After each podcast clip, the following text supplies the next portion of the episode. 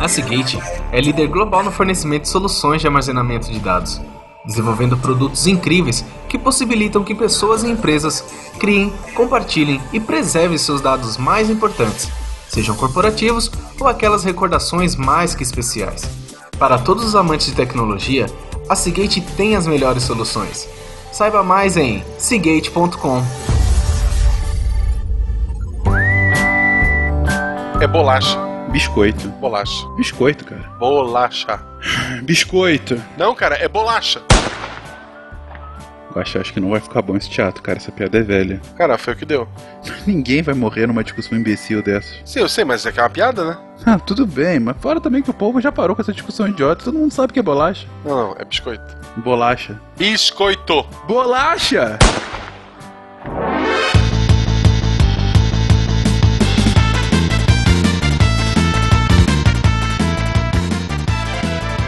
Pessoas, aqui é Fernando Malto Fencas, diretamente de São Paulo, e hoje continuaremos a nossa pequena jornada pelas Forças Armadas, mas falando de nossa terra Brasilis. Aqui é Matheus, o professor Barbado de Curitiba, Paraná, e por mais terras que eu percorra, não permita Deus que eu morra sem que volte para lá. ah, boa música, cara, da, da FEB. Bom dia, boa tarde, boa noite, galera. Aqui é o Ronaldo de São Paulo e a cobra vai fumar. Morreu.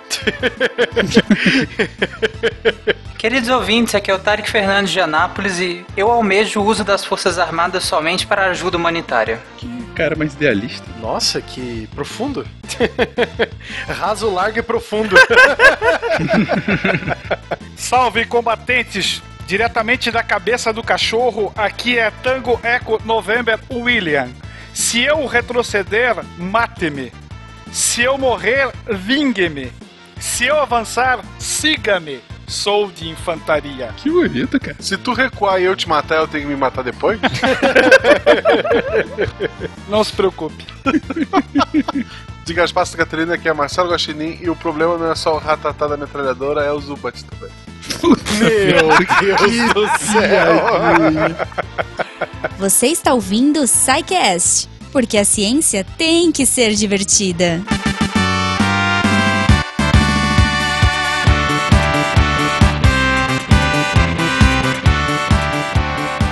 Bem-vindos a mais uma sessão de recadilhos do SciCast.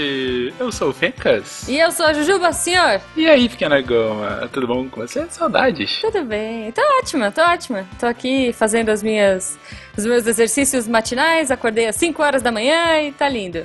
É isso aí, senhor. Que beleza, que beleza. Mas como, que é isso? A gente tem uma visita hoje, é isso mesmo? Ai, tem, tem. É, por que, que você acha que eu pus essa, essa toalhinha né, aí na Ah, mesa? sim, Bonitinha. E esses biscoitos aqui é. É, é isso aí. Parecer que é chique, né? Ah, tem, tem que enganar um pouquinho aqui. Mas, Júnior, quem é este visitante que aqui nos agracia com sua presença? Quem é você? Fala galera, Berg se apresentando, senhor. Muito bem, estamos aqui com Bergs. o Bergs. O Bergs continuando nossa série de crossover especiais para o Encontro Podcast. Mas, Bergs, diga, quem é você nessa internet linda de meu Deus? Cara, eu tento ser um humilde podcaster aí, né, cara? Eu produzo lá junto com o Nissin, com o Anderson, com o Murilo, uns podcasts lá no plataformageek.net, né, cara? Eu tenho o Plataforma Drops, juntamente com o Plataforma Cast e o Super Game Brothers, né? A gente tem três podcasts lá no portal plataformageek.net. A gente tá aí, né, cara? Brincando de ser podcaster também, né? Pô, muito bom, muito bom. E vocês estarão na Comic Con, certo? Exatamente. Dias 3 e 4 de dezembro, na CCXP, a gente vai estar lá, né? Não eu, porque eu moro um pouco longe, né, cara? Mas a gente vai ser representado muito bem pelo Murilo e pelo Anderson lá, né, cara? Boa. E vai ser muito bom, cara. Nossa, eu tô com muita vontade de ir. Acho que vai ficar pro ano que vem. eu, pelo menos, né? É, então lembrando, quem tiver ingresso pra sábado, se deu bem, porque já esgotou. Então apareça lá às 19 horas no palco Ultra. E estaremos lá todos, uma porrada de podcast. Se você é um podcast, venha pra fazer parte dessa festa toda. Estaremos lá falando sobre ouvintes, falando sobre podcast, falando sobre a mídia, sobre o futuro e sobre tudo, tirando foto e abraçando vocês. E é isso aí. Exatamente. Dia 3, sábado. E eu já disse que eu vou estar lá organizando uma galera pra gentilmente jogar, jogar jujubas Ah, na nossa agonia. Não, com, com saquinho, tá? Pra poder comer depois. Senão vai- a regra dos 5 segundos não vai dar certo. Mas, Juba, hoje no dia de lançamento desse cast, que dia é hoje, Gominha? Que dia é hoje? Black Friday! Black sim, Friday! sim! E nada daquela frescura de metade do dobro, dobro da Ah, metade. Eu nunca é sei, eu sou de humanas, né? É Aquelas roots. contas malucas que o povo sobe o preço até o topo É. e depois finge que deu desconto. Não, não tem essa não. Na Nada loja do disso. tá lá, bonitinho. Tá uma loucura, tá acabando. Tá. Se você ouviu semana passada, A gente já avisou. O Silmar está completamente insano. Tá baixando o preço de tudo. É, e as coisas é estão começando a desaparecer do estoque. Simplesmente estão desaparecendo do estoque. Ou seja, as camisas já tem, não tem tamanho tudo mais. Tem um monte de produto que não tá mais lá. Então corre, menino, corre pra comprar a sua camiseta, corre pra comprar a sua caneca, junto tudo. E se não tiver, enfim, você vai ter que comprar Não, camisetas cara, é menores. projeto verão, né? Você compra o P e fala assim, você é tipo GG. Você fala, não, eu vou entrar na. na- É, é uma meta. É uma meta que a gente tem que. Mas, bom, É isso aí. Vai lá, loja.sicast. Exatamente, mas vai lá, loja.sicast.com.br, o espaço mais chique ciência de todo esse universo. Catink. Exatamente. Lembrando todo mundo que a melhor forma de entrar em contato com a gente é através do e-mail contato@saicast.com.br ou falando lá no post com a gente, postando a sua opinião. Aliás, semana passada a gente teve muitas pessoas mandando e-mail. Cara. Hard Science é sempre um sucesso, é, né? é bizarro, né? Semana o povo ficou é. maluco. O Pena tá lá on fire, respondendo todo mundo. Todo mundo. A gente teve uma quantidade impressionante de comentários, vários comentários altamente cabulosos sobre o tema. A gente teve algumas questões muito interessantes. Bom, aquele derretimento de cérebro que já estava bem esperado quando a gente viu qual era o tema, né? Afinal, a gente está falando aqui de física quântica, mecânica quântica, por favor, não batam na gente. Cérebros derretendo e tal, sim, normal. sim, sim. Bom, então agora é a hora que a gente vai pro episódio, né? Sim, sim, sim. Berg, Berg, me diz, você já serviu as Forças Armadas, cara? Não, eu queria, mas eu fui dispensado. Pô, infelizmente. Berg, por quê? quê, cara? Por quê, cara? Não sei, cara. É tamanho da, do uniforme, né? Era o meu problema também. Provavelmente minha cara de bobo, sei lá, cara de Não. bobinho. Não, vocês têm 2 metros de altura. O Berg tem 2,20 metros, e 20, pelo que eu fiquei sabendo aí. É, Então não, realmente. cabe, gente. Não- Desculpa, não tem uniforme que caiba em vocês. É É, o quê? verdade. Tenda agora? Vocês vão ter que usar uma tenda. Não zoa também, Goba, não zoa também. Deve ser por isso mesmo que eu fui dispensado, então. Você- foi, foi. É, foi, o Fencas também foi por causa disso, o Jujubo também. É, cara. Vocês vocês acabam com a- o tecido do exército. É um preconceito com aqueles mais altos. Bom, então é isso, né, gente? Sim, Vamos pro episódio? Até, pessoal.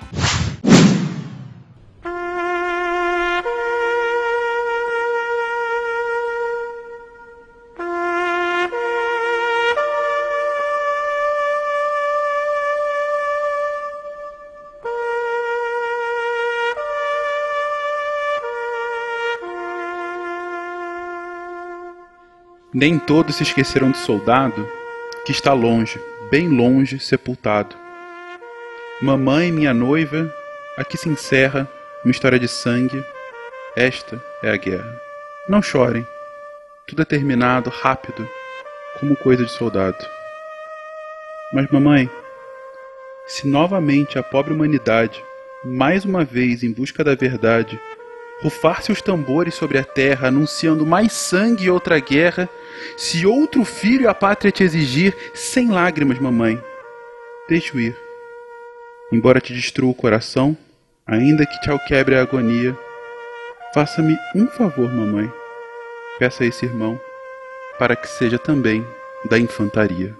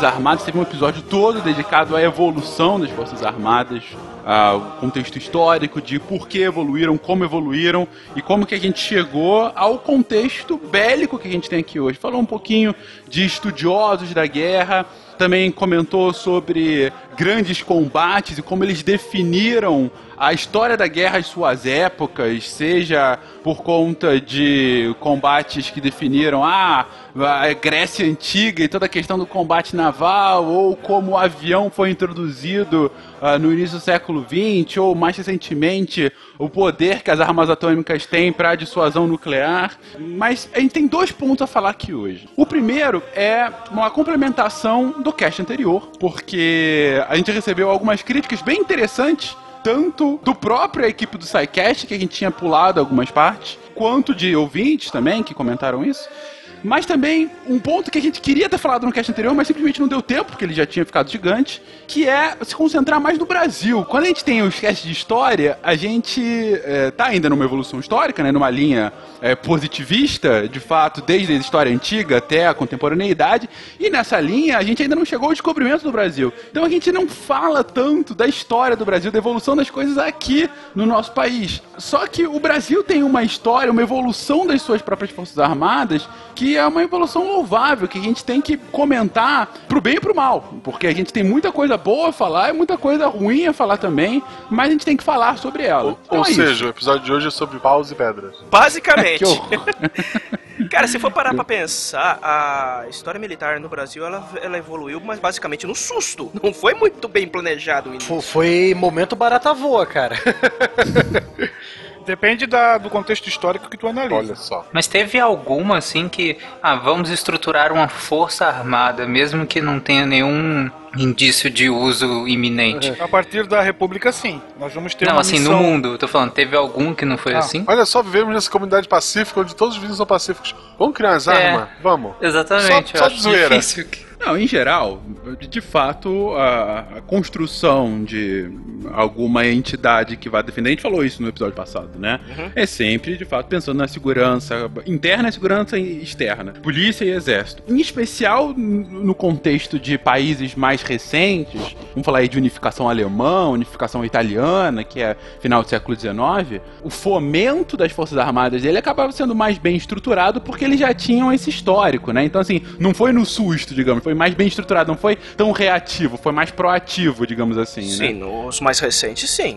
Sim, mas historicamente, sem dúvida, é muito. Temos que nos defender, senão a gente vai morrer. Isso Basicamente. É, é, é um ponto que é é uma constante. Mas bem, Forças Armadas Brasileiras. O que que a gente pode falar de interessante? Primeiro do pré-Brasil, que ainda não era um Brasil independente, ainda era Brasil colônia, mas que teve uma evolução aqui. Ainda era a boa Terra Brasilis. Exatamente. A ilha de Santa Cruz e a terra de Vera Cruz, ou vice-versa, nunca lembro disso. Gente, como começou a se falar um fomento de fato de Forças Armadas aqui no Brasil ainda no século XVI? Acho que dá pra começar falando de como o Matheus sempre fala, dos malditos franceses. Malditos franceses. Então fa aí. them Franzosen. O que, que tem franceses com isso? Então, né, nós podemos aqui ter uma ideia do início da Força Armada Brasileira mais antiga, que é a Marinha do Brasil. Só que aqui é meio interessante que nós não estamos falando de uma Marinha do Brasil. Tipo, oficialmente, essa é a Marinha da região do Brasil. Não, nós estamos falando aqui de uma força naval que os portugueses mandaram pra cá, que era comandado por um governante geral português. Mas sim, ela teve. Foram usadas canoas e, e, e barcos menores com índios e luso brasileiros já. Então você tem a metrópole usando da mão do. Como é, como é falado em inglês, né? O manpower, né? A, a força braçal Uhum. da colônia. Então nós vemos lá pelo século XVI, você vê o início do, do tipo, Portugal se tocou que tá, a gente precisa de uma força armada de prontidão na colônia para proteger a colônia. E lógico, né, vem os malditos franceses e invadem o seu querido Rio de Janeiro, Fencas, e lá Isso. formam a colônia da França Antártica, liderada pelo francês Nicolas Durand de Villegagnon em 1555. Então você tem ali um problema no sul, Portugal não estava tão interessada no sul do Brasil, a maior riqueza da colônia vinha das plantações de açúcar no Nordeste. Aí você tem, você vê a, a França e o Villegagnon com essa, não vamos fazer uma, uma colônia francesa na, na América do Sul e, e vamos invadir porque aqui eles não querem nada. Então eles fazem aliança com os índios, eu não me lembro quais tribos que eram que eram inimigas de Portugal da região. Na região do Rio, acho que era a Confederação dos Tamoios. Tamoios, né? Eu não me lembro É. se eram os Tamoios ou os Tupinambás. Eu sei que os Tupiniquins eram aliados dos portugueses, agora eu não lembro direito. Mas então ali na Baía de Guanabara você tem uma ilha. Villegagnon manda construir um forte francês ali e ali seria a base da França Antártica, né? Puta, Se, se ele, se ele faz a escola de samba, ele ganhou a região, né? Com esse nome ainda, Unidos, Exato. como é que é o nome dele? Unidos de Villegagnon. Unidos Villegagnon. Pronto, porra. É, mas sabe por que isso também, né? Isso também faz parte do reflexo do acordo entre Portugal Espanha e o, o Vaticano de que dividiu o Novo Mundo só entre os dois países. O famoso Tratado de Tordesilhas, é. É, teve a, a Bula Papal e o, e o Tratado de Tordesilhas do ano seguinte, porque, tipo, era só Portugal e Espanha. Aí os outros países, principalmente Inglaterra e França, ficaram olhando de fora e, tipo, que negócio é esse? Não, nada pra gente? Eles meteram o louco e o- os franceses eles desembarcaram tanto no Rio de Janeiro, quando eles fundaram a colônia da, França Antártica. França da França Antártica. Quanto no século seguinte eles desembarcaram no Nordeste. No Maranhão. E- Foi no Maranhão. No Maranhão, é. Que eles formaram a colônia da França Equinocial, que deu uma outra revolta. E o legado que tem dessa época é a cidade de São Luís, que era um posto francês.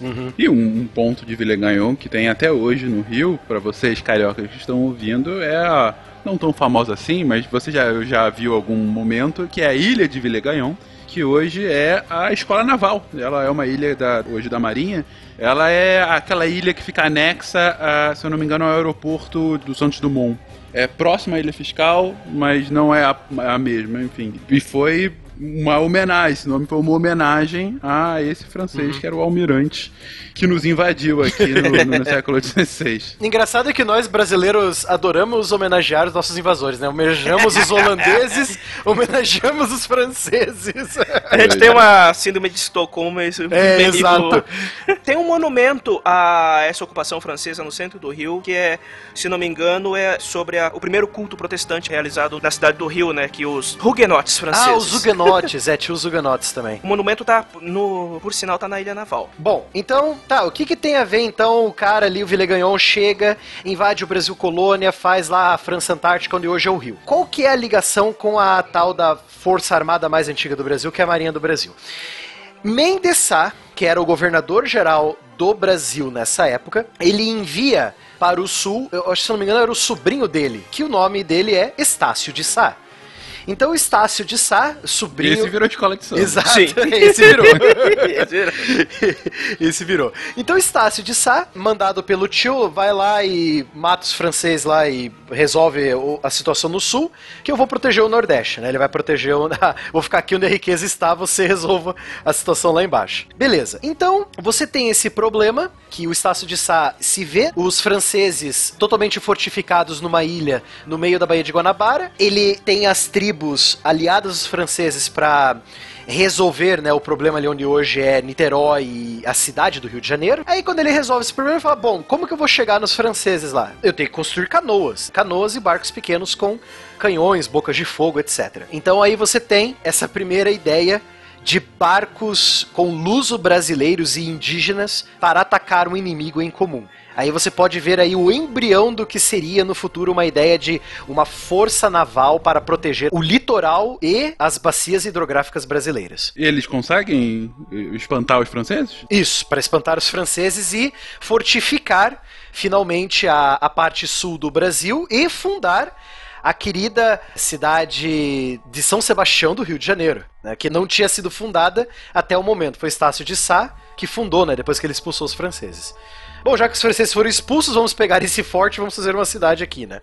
Vamos reutilizar o que o, o inimigo deixou. Que é uma, uma constante na história colonial brasileira, né? Exato. Depois nós vemos uma evolução nessa história da marinha, do que seria a marinha em território brasileiro. Você tem a invasão dos holandeses também, que Portugal vai mandar, aí já não são só canoas de indígenas, Portugal realmente vai mandar, depois da restauração portuguesa, restauração de, de avis, Portugal vai mandar uma esquadra se eu não me engano, de 30 navios de guerra para combater os, os holandeses aqui no Brasil também. Isso lá em 1650, 1660. Nós já voltamos mais para os holandeses porque vai ter um caso muito interessante lá que vai, vai ser a Batalha dos Guararapes, né? Que vai ser uma batalha em terra que vai ser o marco, assim, tipo, a primeira batalha lutada com, por soldados brasileiros, né? Soldados luso-brasileiros daqui, formando o exército português aqui da colônia.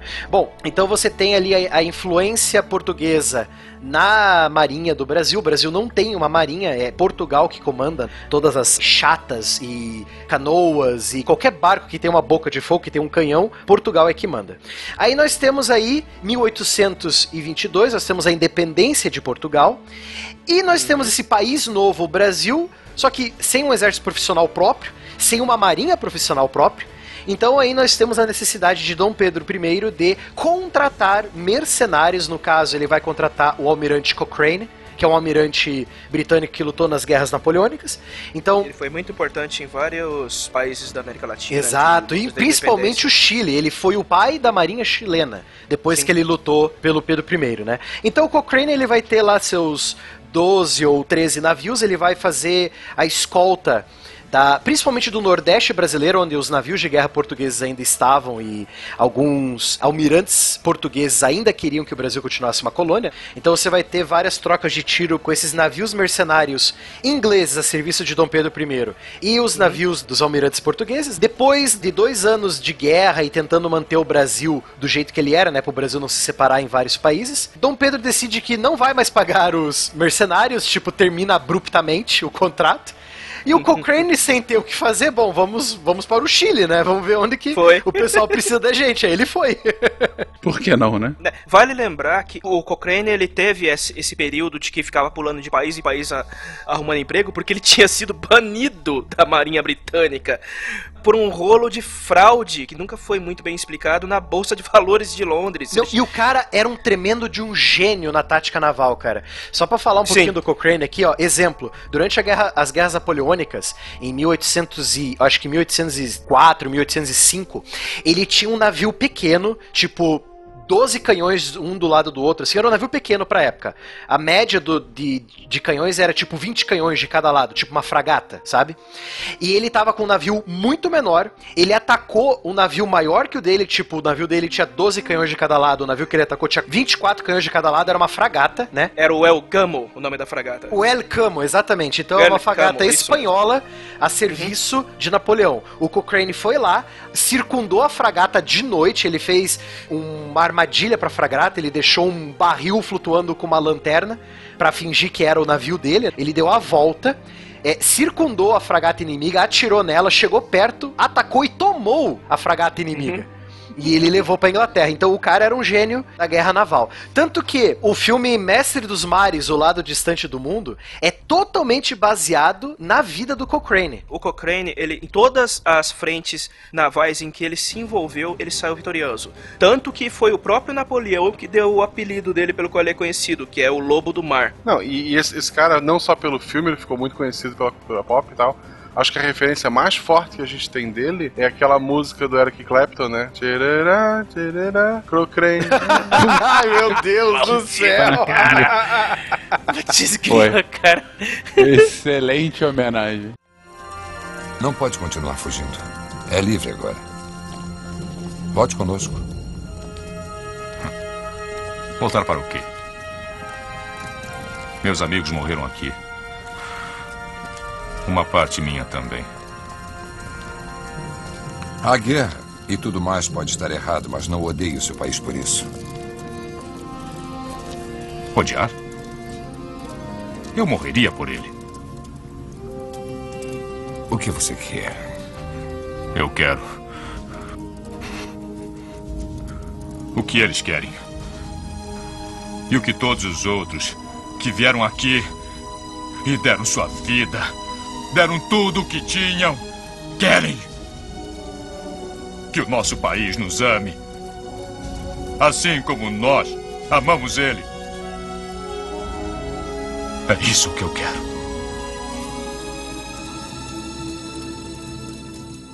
A questão é, o Cochrane ele não era fraco, né? Ele era um bom, tipo, um bo- bom empregado, digamos assim. Ele sabia fazer o serviço.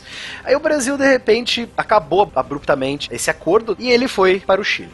Então aí nós temos um, um Dom Pedro I e um Dom Pedro II tentando reconstruir, ou construir, né, do zero, uma marinha do Brasil para proteger a costa e a área fluvial do país. Aí nós vamos, né, Spengler, para o principal período da Marinha do Brasil, que são os anos 1860, né? Que é a famosa Guerra do Paraguai. É O maior conflito naval da América Latina, né? O maior conflito da América Latina, ponto, né? Nós vamos voltar a falar da Guerra do Paraguai porque ela vai influenciar tanto a nossa marinha quanto o nosso exército. Ela foi um conflito de larga escala que ele por si só dá um cast inteiro. O Lord Cochrane tinha um ditado que ele costumava usar quase sempre na sua vida militar, um ditado, claro, em latim, mais ou menos assim: Labor in probus omnia vencit, que significa com paciência e perseverança tudo se alcança. Até rima, olha que legal. Ou seja, devagar se vai ao longe. Devagar e sempre. Verdade. Só fazendo uma retificação aqui, gente. O maior conflito da América Latina entre latino-americanos. Se Isso. for colocar a invasão espanhola contra os astecas, foi maior. Brasil né? e Alemanha. E O maior Alemanha conflito também. moderno, né? No caso, a gente tá falando do maior conflito moderno. Maior conflito moderno da América Latina, sem dúvida. É, se a gente considerar México, a guerra Estados Unidos-México foi bem grande, mas não teve também a proporção, né? Porque. Enfim, também a gente não vai entrar muito em Guerra do Paraguai agora. Se bem que vai entrar um pouco, porque indo para a segunda, o segundo braço das Forças Armadas, a gente tem o Exército, que é anterior à Guerra do Paraguai, mas se consolida nele. E aqui nesse cast, a gente tem um, re- um legítimo representante da infantaria brasileira, nosso querido Tenente Spengler. Das armas à rainha. Will, eh, de onde é que vem o Exército brasileiro? A questão da certidão de nascimento das nossas Forças Armadas é um pouquinho claro, sim, ah, floreado. O Barbado comentou ah, em relação à Marinha que nós teremos uma frota portuguesa ainda e não uma frota nacional. Bom, o que vale aqui seria o chamado batismo de fogo. Então nós temos ali os, os luso-brasileiros mais os indígenas lutando para expulsar o invasor francês no Rio de Janeiro. Então, anota lá, Também o invasor holandês, né? Na, no Nordeste, isso, né? anota lá nascimento da Marinha. Uhum. O nascimento do nosso exército vai por esse mesmo caminho. Então ele vai acontecer no século XVII, onde nós vamos ter tropas portuguesas expulsando o invasor e aonde você vai ter uma amálgama de forças indígenas, lusas e brasileiras, todas em prol dessa mesma missão que seria expulsar o invasor francês lá do nosso Nordeste. Você percebe que sempre tem isso de da- na história do nascimento das Forças Armadas, aqui, essa mistura de, dos povos que compõem o, o povo, povo brasileiro? Isso tudo faz parte da mitologia de como que o país foi criado, para dar importância para cada uma das, das etnias do nosso, do nosso país. Pode até ser que não tenha sido assim, mas o mais provável é que tenha sido. Mas é importante contar desse jeito. Claro. E aí a gente faz a- o reporte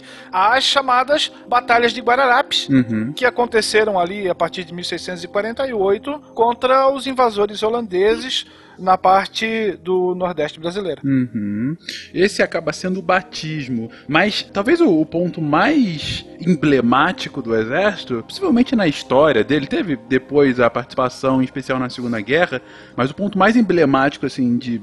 De fato, guerra internacional em que o Brasil se envolve é a Guerra do Paraguai no século XIX, né? Aham. É nesse momento que a gente tem de fato a consolidação de um exército de um Brasil independente? Eu diria que, no ponto de vista internacional, pra, em conflitos envolvendo os outros países, sim.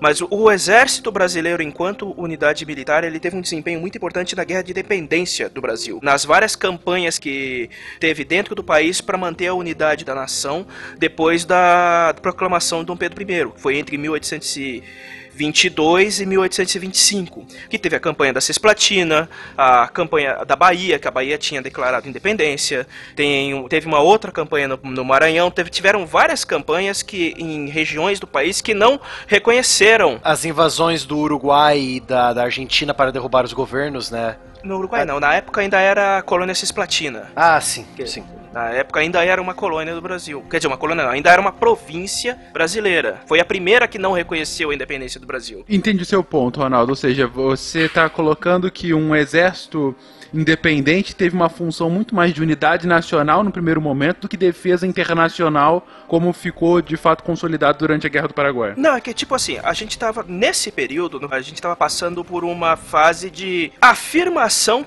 enquanto uma nação independente. Estávamos deixando de ser uma colônia para ser um país propriamente dito. Então era importante para o exército manter a integridade do país como um todo. Antes da Guerra do Paraguai, essa guerra de independência foi muito importante. Vale lembrar que foi durante esse período da Guerra da Independência que teve um, um personagem muito importante para a história do exército que foi a, a soldado Maria Quitéria de Jesus Medeiros, a primeira praça feminina das Forças Armadas. Ela é importante pelo fato de ter sido a primeira mulher, ela serviu contrariada a contragosto do pai, que não queria que ela servisse. Ela era excepcional no manuseio das armas dela, ela foi permitida a servir, ela foi considerada heroína de guerra durante as campanhas da independência, principalmente na frente de Salvador, da campanha da independência da Bahia. Ela atuou junto ao exército brasileiro para reprimir tanto os revoltosos quanto na expulsão dos portugueses, e foi condecorada pelo próprio Pedro I com a Ordem Imperial do Cruzeiro,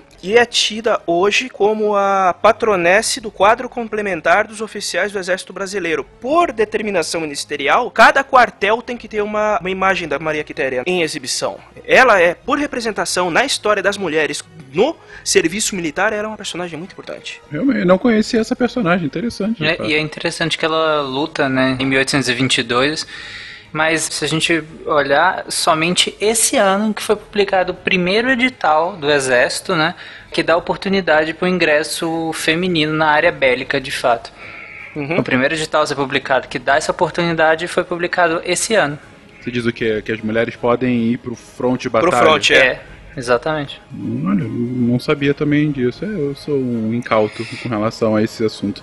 No caso, a Maria Quitéria ela foi oficial combatente. Praça combatente, né? Foi, foi praça combatente. Depois ela é admitida como cadete. Cadete. Ela foi admitida como primeira cadete. E a imagem dela, da representação, é ela, é ela toda paramentada com o uniforme do Exército Imperial, com um saiote por cima da calça. Que, segundo consta nos registros, ela foi autorizada a usar um saiote por cima do uniforme militar. Legal, legal. Uma boa história para ser consultada. Mas eu volto um pouquinho só ao, ao, primeiro ponto que você levantou, Nado, que eu tô achando interessante por conta disso. Eu tinha falado, ah, não, a consolidação veio por conta da Guerra do Paraguai que é o principal conflito internacional que o Brasil já se envolveu. Bom, e aí você argumenta sim internacionalmente, mas internamente nem tanto, dado que ele teve uma, uma função primordial na consolidação do Brasil independente a partir de 1822.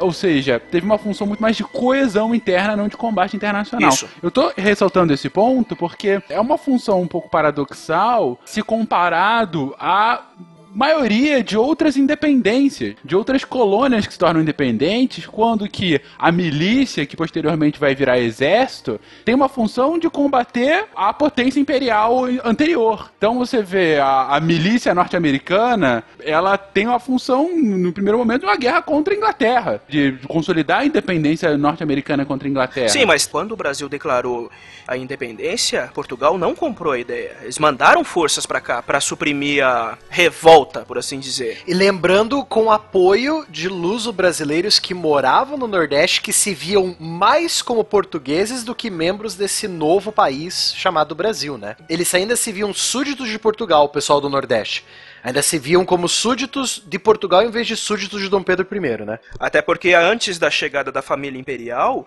o Rio de Janeiro não era praticamente nada, a metrópole era Salvador. Claro, entendeu? claro. O Rio de Janeiro virou capital só em 1808. É. O Rio de Janeiro passa a ser capital da colônia quando do ciclo do ouro. Já é feita a transferência porque você precisa de um porto mais próximo para embarcar o minério para a Europa.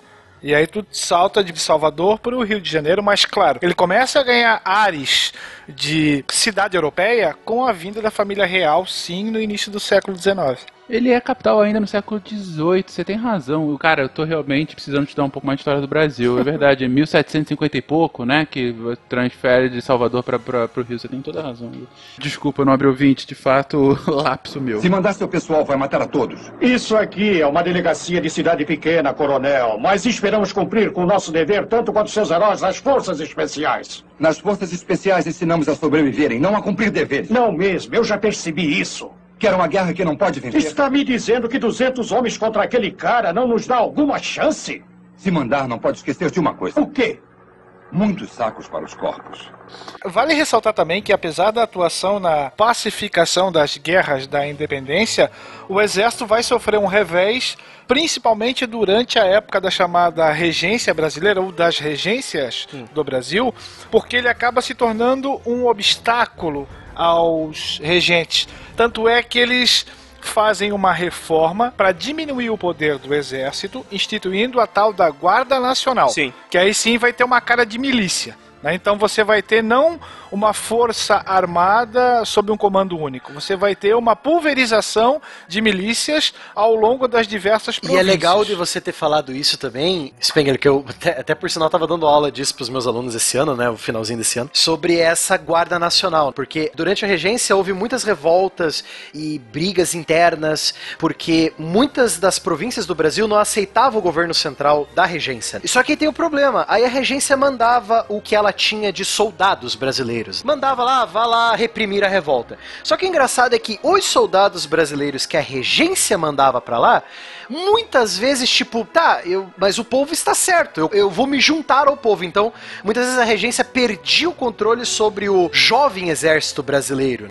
Aí o que eles fizeram? Não, vamos resolver isso, vamos dar o poder para quem nos apoia. Aí eles dão o poder para o- os tal dos coronéis. Eles recebem o título, Recebem né? o título de coronel.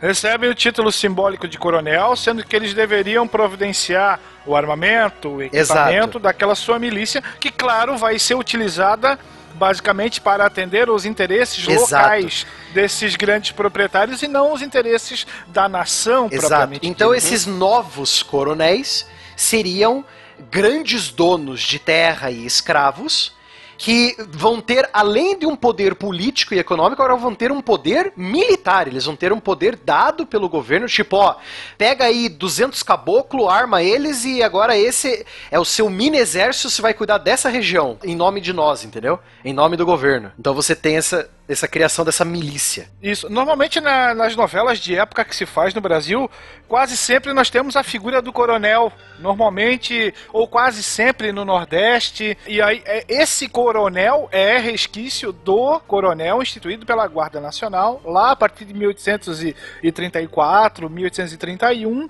que seria o responsável por criar uma pequena força policial, por assim dizer, na sua região.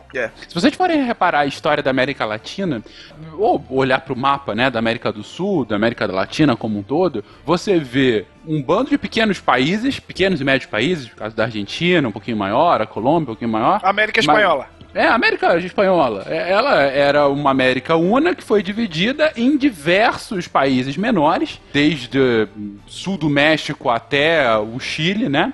E a exceção é o Brasil, que é esse trambolho comparativamente aos demais, né? Por isso É que um- se fala que o Brasil foi um caso único na América. Ele foi muito demais. é, fora do contexto em todos os aspectos. Primeiro, primeiro foi o único país da América que pulou de colônia em um processo de independência para um império, ao invés de uma república. Já começa por aí.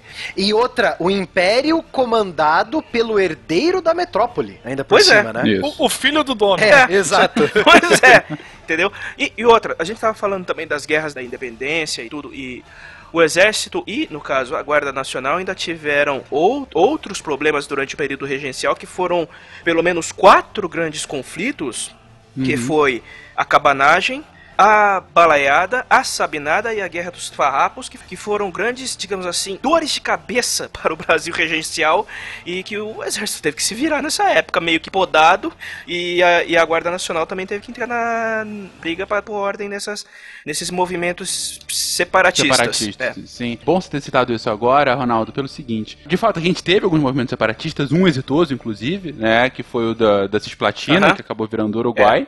Mas, a despeito dessa essa única separação foi o único pedaço de território que o Brasil perde na sua história. Né? O Brasil sempre cresceu, com exceção do Uruguai, se explatia no Uruguai. É, Até porque a, a Guiana Francesa depois vai ser devolvida, né? É, a Guiana Francesa é um caso atípico, né? Que não foi bem uma separação, foi um acordo. né? Ela foi anexada, mas depois ela foi devolvida assim, né? Num acordo de cavalheiros. Mas a gente consegue reprimir, eu tô falando com a animação, conta da unidade brasileira, mas eu, de fato a repressão não deve ter sido bonita.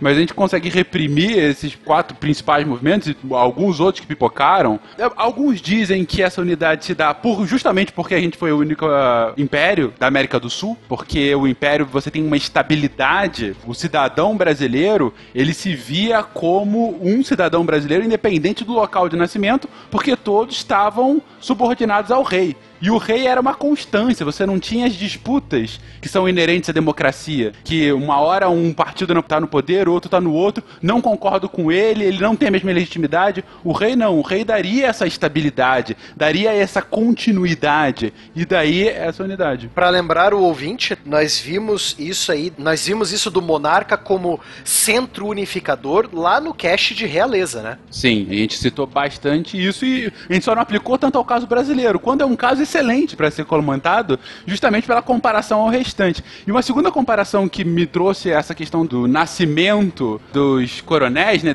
dos coronéis que vai gerar depois a, a prática do coronelismo, né, no, no interior brasileiro, é a comparação inevitável com os caudilhos na América Espanhola, né? Que é uma comparação que a gente pode fazer muito bem, que os caudilhos eram lideranças locais durante a América Espanhola e bem ou mal foram muitos do- dos motivos do porquê da separação daqueles países. Podemos dar um exemplo de um caudilho para nossos ouvintes entenderem melhor?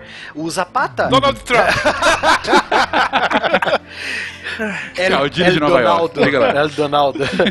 Não, mas eu digo, o Emiliano Zapata era um caudilho, se eu não me engano. Aham, sim, sim. Não, e, e outros que tiveram uma influência pontual na independência de diversos vizinhos nossos. Nós vamos comentar num futuro, quem sabe próximo, sobre a independência do Brasil, claro, mas nós temos que ter em mente que a independência foi um grande negócio que interessava a uma parte das pessoas. Então não existia o conceito nacional. O que existia era um negócio que deveria interessar a essas partes. Quem? Sim. Principalmente traficantes de escravos, grandes proprietários de terra e grandes comerciantes. Esses desejavam sim que o país se tornasse independente porque existia uma vontade lá das cortes portuguesas de que a situação se invertesse a, àquela que estava sendo vivenciada na época, que o Brasil voltasse a ser uma colônia. Isso seria extremamente danoso para essas pessoas, mas Uhum. que essa separação ocorresse na forma como eles pretendiam, ou seja, sem maiores rupturas sociais. O grande medo não era se tornar uma república, o grande medo era enfrentar uma revolta escrava, já que a imensa maioria da população nessa época era composta por escravos, por mestiços e por pessoas pobres, sim.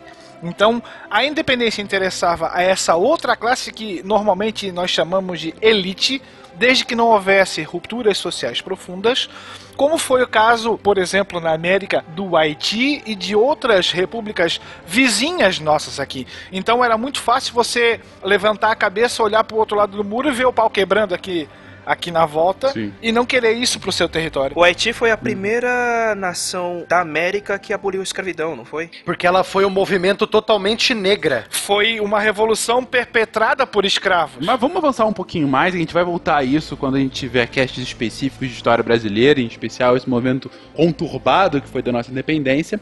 Mas a gente chega na Guerra do Paraguai, que ainda que o exército então já tenha tido um papel muito importante nos 40 anos anteriores, é nesse momento que eles têm um papel decisivo na história brasileira e também posteriormente à própria guerra, né?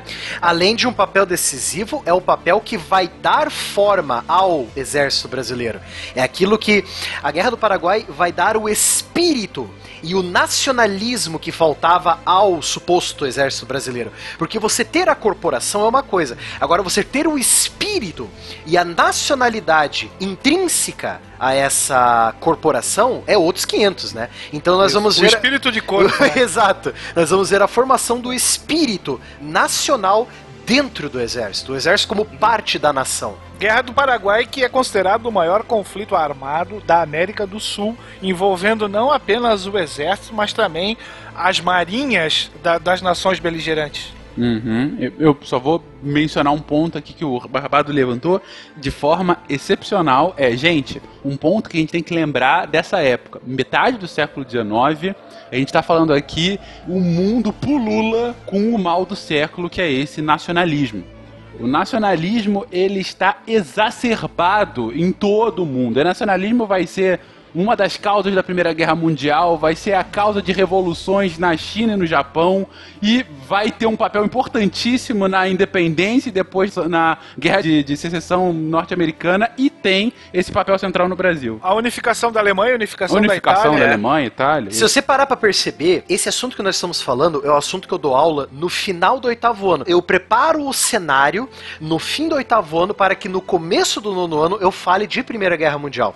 Então, se você parar pra analisar, olha a época da Guerra do Paraguai: 1864.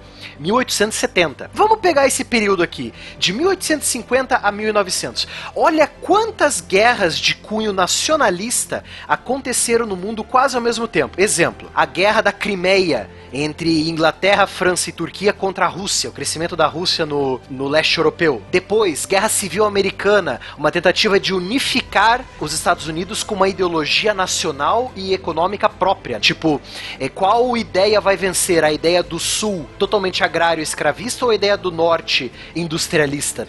Depois, a Guerra Boshin no Japão, unificação do Japão com quem que vai liderar o Japão? O Shogun, o imperador?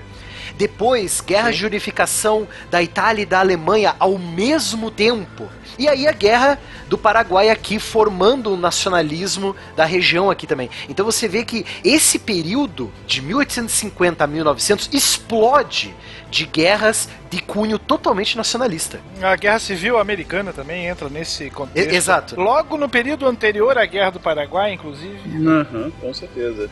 E qual é o papel então do nacionalismo para essa formação do exército brasileiro que você citou antes, Barbado? Qual é a relação de causa e efeito? Então, a aí? relação de causa e efeito é a seguinte: como o Brasil teve muitos problemas durante a regência para se manter unido e não se separar em vários micropaíses como nossos queridos hermanos aqui do lado fizeram, você precisa de um símbolo, você precisa de algo que tipo, pô, eu faço parte desse país, entendeu? Eu faço parte, eu sou do Brasil porque eu fiz tal coisa.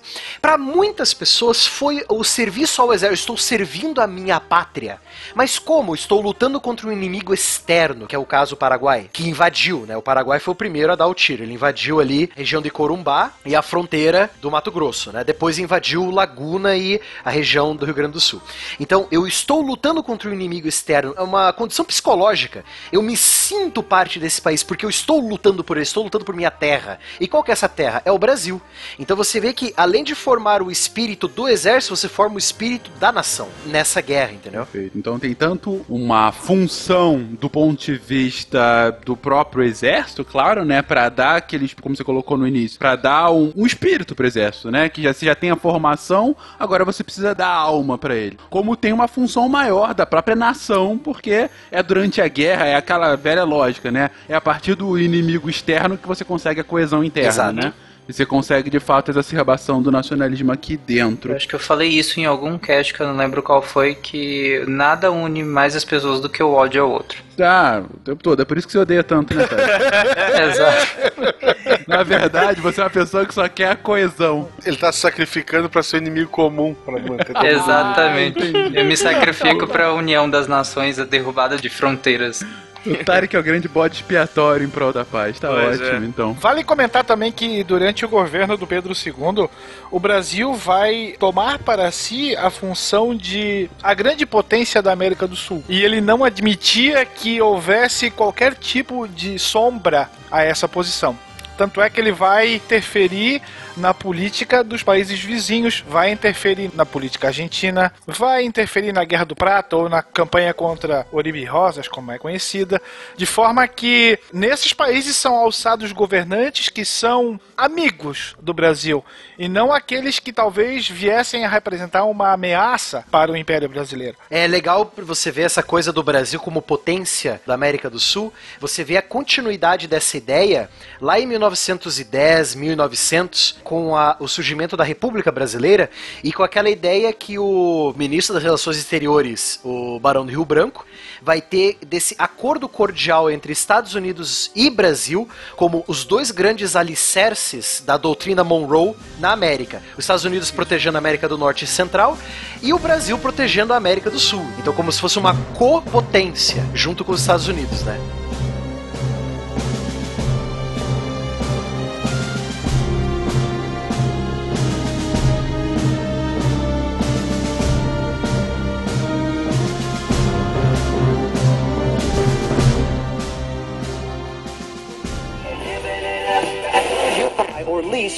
Bem-vindo à Rádio 2.0. Monetize conteúdo em áudio, anuncie, ouça, presencie o nascimento de um mundo feito de som. cloudradio.com.br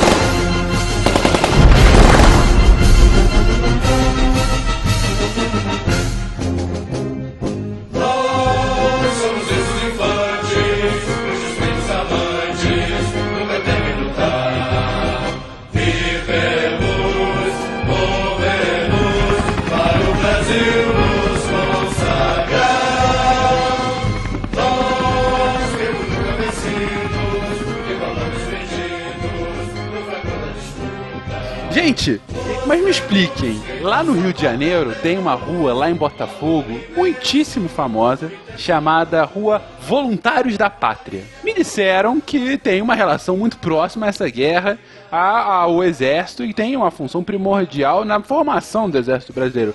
Qual é a relação dos dois? Por que, que essa rua tem esse nome, né? O que, que esse termo significa? Na Praça 15 de Novembro, em Florianópolis, tem um monumento aos voluntários da pátria, inclusive, que muito pouca gente sabe do que se trata. Basicamente, parece um monte de balas de canhão empilhadas. Use a palavra voluntários com muitas aspas, mas muitas mesmo. Só pra destacar pro, pro, pro ouvinte. Porque de voluntários eles não tinham muita coisa. É, muitas vezes não. Mas quem eram esses voluntários? Que não eram voluntários. É, então, você vê essa necessidade para a Guerra do Paraguai que o Brasil, por ser esse gigante territorial que era, não tinha um número de soldados que combinava com o tamanho do Império. Então lá, quando a guerra começou, você tem lá um exército de apenas 30 mil soldados para um território gigantesco que é o Brasil, né? Então você vê a necessidade de você. E a guerra vai se alongando, e vai se alongando, e vai se alongando. Aí você vê a necessidade de recrutar mais soldados. Então você tenta recorrer a esse sentimento de nacionalismo que estava sendo formado, juntamente com essa guerra acontecendo, o sentimento tipo, eu sou brasileiro, eu sou dessa nação, etc e tal. Então você tem todo esse sentimento sendo formado, aí você tem essa ideia, voluntários da pátria. Então nós precisamos de soldados, soldados cidadãos, soldados que deem o seu sangue pelo seu país. Tanto que o Dom Pedro II se considera voluntário da pátria número um. Ele se autodeclarou voluntário da pátria número um. Então qual que é a ideia do voluntários da pátria? Você é, vai obrigação, o imperador tinha que dar exemplo, né? Exato, tinha que dar o exemplo. Então, qual que é a ideia do Voluntários à Pátria? Você ia se- literalmente se voluntariar, não, eu vou, eu quero ser soldado para lutar pelo meu país. E a ideia é que as corporações de voluntários à pátria, os corpos de voluntários à pátria, eles receberiam o melhor equipamento, a melhor vestimenta, tudo de melhor, né? Essa, essa era a ideia. Só que temos um problema. Aí nós temos lá pessoas tipo, tá, e essa guerra vai acabar quando? Ah, não sei, tá rolando ainda. Aí você tem essa coisa da, tipo, geralmente as guerras nessa época duravam meses. Não cinco anos. Então, tipo, o que, que vai cuidar da minha casa? Quem isso? Então, muitas vezes é o próprio governo, tipo, fazia. Existem fontes disso, eu não me lembro onde, mas existem. Tipo, o governo fazia festas de graça no meio da praça, assim, tipo, embebedava os jovens e tal. É, dava mulheres e tal. Aí, de repente, no meio da festa aparecia uma mesinha com um cara com uma pena, né? Uma caneta tinteira e um papel, tipo, perguntando qual que é o seu nome. Ah, fulano e tal, fulano e tal. Parabéns, você está no exército, corpo de voluntários da pátria da sua região. Parabéns. Sério? Nesse Sim, nível, nesse assim? nível, cara, nesse nível. Puta, boa noite, Cinderela de exército. É isso que é, É. o negócio. Exatamente. Sem contar a ideia de, tipo, representantes do governo indo para a mansão de grandes fazendeiros perguntando se o fazendeiro ou o filho do fazendeiro iria servir ao exército, né, proteger a pátria. Aí o dono, né, o, o grande fazendeiro falava assim, ó, eu não vou servir nem meu filho, mas faz o seguinte, você ficar feliz, pega aqueles 10 negros ali e usa no nosso lugar. Ó que jogo, 10 negros por um homem branco, o que, que você acha? Então você tinha também as companhias de, entre aspas, escravos soldados, que pelo sonho ganhariam a liberdade depois do... E muitos ganharam, realmente, muitos ganharam a liberdade depois da guerra. Tanto que tem até uma coisa interessante aqui, Fencas, pra falar para os nossos ouvintes cariocas e também os outros também que têm curiosidade. Você sabe por que as cores da mangueira serem rosa e verde? Por que, cara? Porque o uniforme, tipo, tem uma unidade militar chamada Suavos ou Zuavos. Era uma unidade militar que usava calças largas, um fez, aquele barrete vermelho que parece um, um barrete árabe, uma jaqueta azul com detalhes em vermelho e uma calça verde, tipo, uma- mas uma calça tipo aquelas calças do Aladdin, sabe? Bem folgada no meio das pernas. Beleza, então você tem a calça verde com detalhes em vermelho, você tem a jaqueta azul com detalhes em vermelho. Só que o vermelho desbotou nas florestas tropicais do Paraguai. Quando eles voltaram para o Rio de Janeiro, quando, essa- ah, quando os escravos negros que serviram nessa unidade de Zuavos voltou para o Rio de Janeiro, o vermelho virou rosa. Então eles viram o rosa e o verde misturados e virou uma cor da região onde eles ficavam ali, nos morros, etc. Aí, principalmente do Morro da Mangueira, né? Aí ficou as cores da mangueira com a cor desbotada do uniforme dos soldados. Pera, pera, pera, pera. O uniforme era verde e vermelho. Como era o nome do esquadrão? Alvo? Zoado. Porra, que sacanagem. Era zoado, não era os zoavos, eram os zoados. É que você não sabe, Guaxa, mas no frente do colete deles tinha ainda um X em vermelho, assim. Mire aqui. Não, tinha um X em branco, que era a bandoleira da onde colocava munição, sabe? Quero saber se nessa época a bateria era nota 10. É, é engraçado ali o Barbado, ele fala essa respirar, a gente se perde, mas o método que o exército usava pra pegar soldado é muito similar ao que as faculdades particulares fazem hoje. O cara Exatamente. ligou, falou alô, Exato. parabéns, você está matriculado. Ai, ai. Não, eu ia comentar sobre isso também. Nisso não tinha nenhuma ideia de conscrição obrigatória, né? A- Na verdade é que durante a a Guerra do Paraguai, no período anterior e, e durante a própria guerra, o nosso exército não era um exército, não era um exército nacional. Você não tinha preparação alguma comparada, comparado com o exército do Paraguai.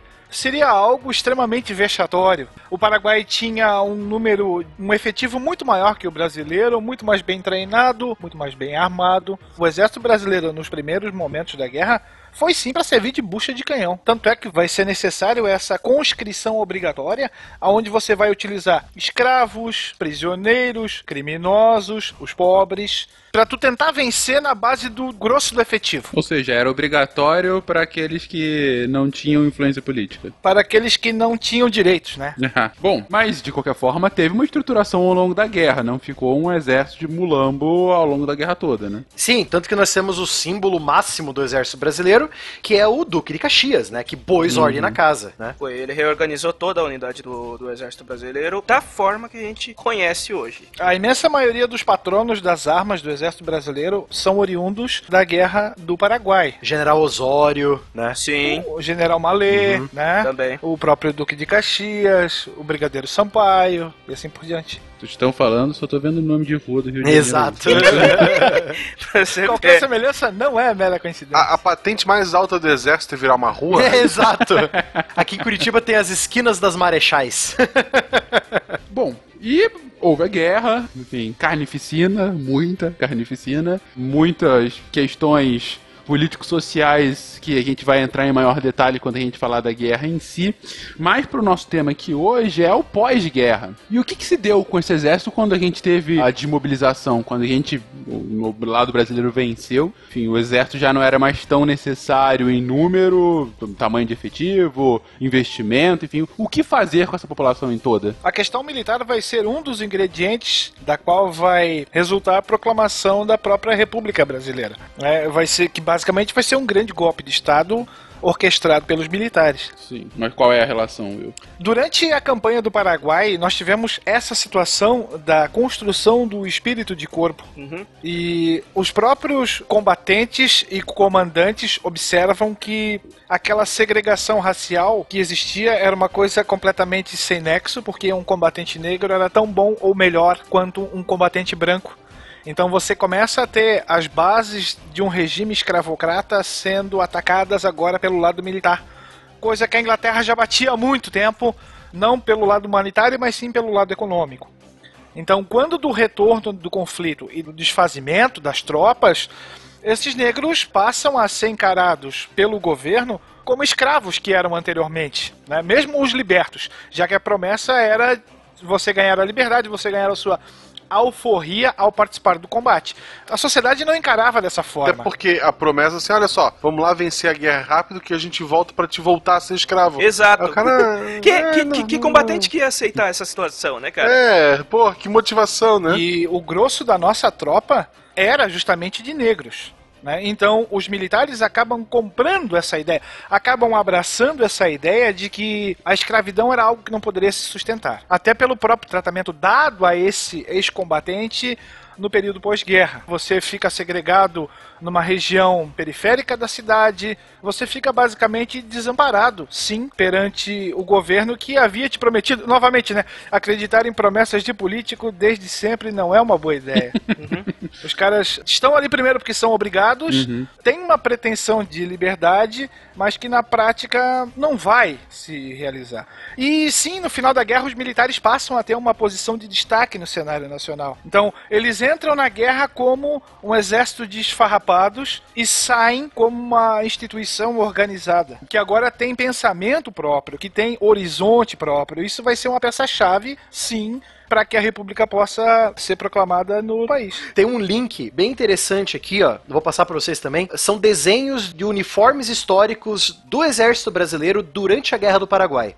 O link Uhum. vai estar, espero que esteja na descrição do podcast, só para vocês terem uma ideia de como o Brasil se vestia. É interessante você ver como que um exército se identifica em campo de batalha. Cada exército tem sua cor, cada exército tem sua bandeira. Então é interessante você ver isso. Vai ser também durante o final do século XIX que no campo filosófico nós vamos ter uma nova escola ganhando força na Europa e que vai chegar até aqui chamada a escola positivista, que acaba basicamente adotando a ideia de uma república forte, centralizada e orientada por princípios racionais, contrárias ao império.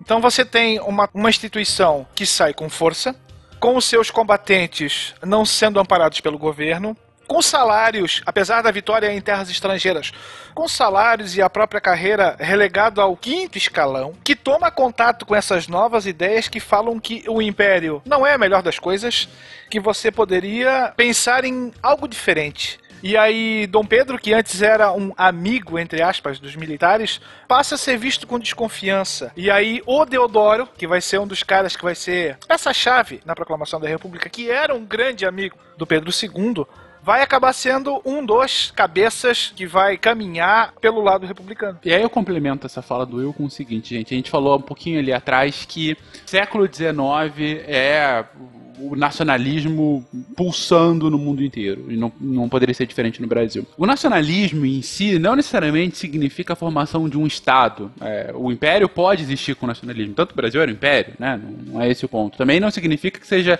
uma república, uma democracia. Você pode ter uma monarquia nacionalista, também não é essa, esse ponto.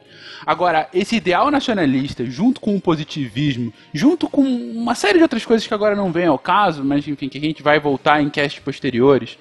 Mas é, essa mistura inteira, nesse momento histórico, levava a cada vez mais uma necessidade dos países abandonarem essa forma imperial monárquica de organização em detrimento de um país com fronteiras definidas e com um termo que só lá na frente vai se consolidar, mas que desde já é importante a gente colocar, que se chama autodeterminação. O que é autodeterminação? É simplesmente que os nacionais, aquela população daqueles países, possam falar: quem está aqui comigo é de fato meu irmão de terra, de sangue, enfim, mas aqui dentro só tem as pessoas com as quais eu me relaciono, com quais, as quais eu me, eu me identifico. Por que, que isso é tão emblemático pro fim de um império? E por que, que isso tem a ver com o cast de hoje? Porque no império, essa questão de nações diferentes, mesmo de fronteiras, elas são secundárias. Você tem um império com diferentes nações, você tem fronteiras totalmente obtusas. Num estado, não.